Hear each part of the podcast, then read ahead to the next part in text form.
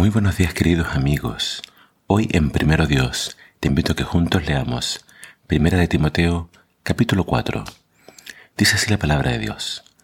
Pero el Espíritu dice claramente que en los últimos tiempos algunos se apartarán de la fe y se convertirán en seguidores de ideas engañosas y doctrinas diabólicas. Los propagadores de tales enseñanzas mienten con tanta hipocresía que la conciencia ni siquiera les molesta afirmarán que es malo casarse y prohibirán comer ciertos alimentos que Dios ha creado para que los creyentes, los que han conocido la verdad, los coman con acción de gracias. Todo lo que Dios hizo es bueno y nada debe desecharse si lo tomamos con agradecimiento a Dios, pues la palabra de Dios y la oración lo santifican. Explica esto a los hermanos y estarás cumpliendo con tu deber como buen servidor de Cristo Jesús. Así estarás demostrando que te nutres de la fe y de las buenas enseñanzas que fielmente has seguido. No pierdas el tiempo discutiendo mitos y leyendas mundanas. Emplea el tiempo y las energías en ejercitarte para vivir como Dios manda. Está bien que te ejercites físicamente, pero es mucho mejor que te ejercites para vivir piadosamente, ya que esto es útil para todo. Te ayudará en esta vida y también en la venidera. Este mensaje es cierto y debe ser aceptado por todo el mundo.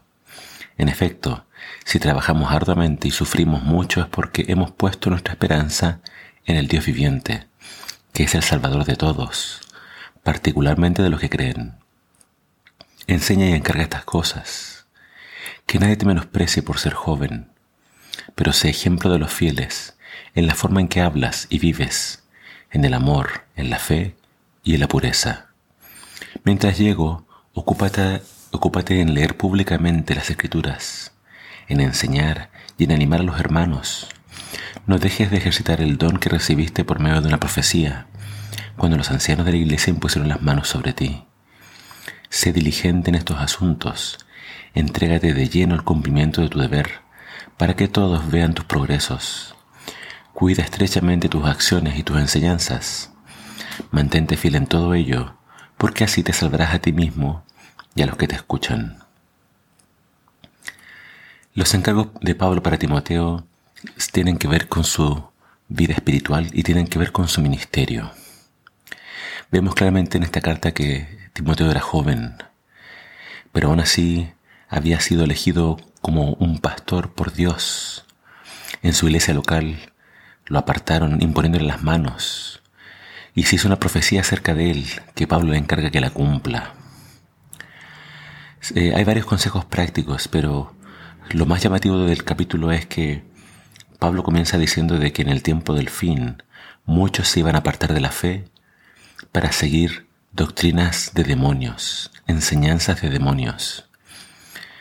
Por eso es importante lo que Pablo decía en el capítulo de ayer, eh, en que cada iglesia tenía que tener ancianos, obispos, personas que pudieran cuidar del redil, cuidar del pueblo. Pero aun cuando la iglesia tomara todas las precauciones, el Espíritu está avisando, en el tiempo del fin esto va a pasar. Y uno, uno, se puede pensar cuáles pueden ser estas enseñanzas de demonios. Y lo que dice Pablo son dos aspectos que podrían parecer simples. Habla de que van a prohibir casarse, y número dos, van a prohibir que los creyentes coman ciertos alimentos. Con respecto a casarse, el matrimonio es un plan de Dios. Dios fundó la institución del matrimonio, así que prohibir casarse claramente va en contra de la palabra de Dios. Cuando una persona le dice a otra que para servir a Dios tiene que ser célibe, no se tiene que casar, está yendo en contra del plan divino. Pedro y los otros apóstoles eran casados, Solamente Pablo eh, tenía este don del celibato, pero Pablo en sus escritos claramente nunca dice que es obligación ser célibe para servir a Dios. Ahí tienes la primera enseñanza de demonios. La segunda tiene que ver con la alimentación. Pablo no está acá diciendo que podemos comer de todo. Pablo está diciendo que hay alimentos que Dios creó para ser consumidos, pero que hay gente que los iba a prohibir. Hay que tener mucho cuidado entonces con hacer de la alimentación eh, lo principal de nuestra religión. No. Pablo dice que eso no es eh, lo fundamental de nuestra doctrina. Entonces, los engaños satánicos pueden venir en diferentes calibres, formas eh, y, digamos, tópicos. Nosotros tenemos que siempre estudiar la palabra de Dios para poder distinguir el engaño del error.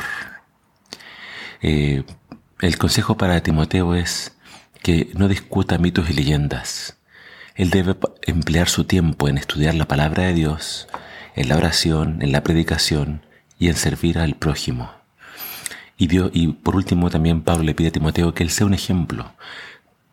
El ser joven podía estar en su contra, pero si él era un ejemplo en su forma de hablar, de vivir, en el amor, la fe y la pureza, entonces nadie podría, digamos, objetar su juventud. En el tiempo del fin, muchos se van a apartar de Dios, muchos van a errar el camino, pero si permanecemos fieles a la palabra de Dios, nos vamos a salvar. Así que mi invitación para ti es que no dejes de estudiar y que la palabra penetre profundamente en tu mente y tu corazón y moldee tu forma de vivir. Que el Señor te bendiga.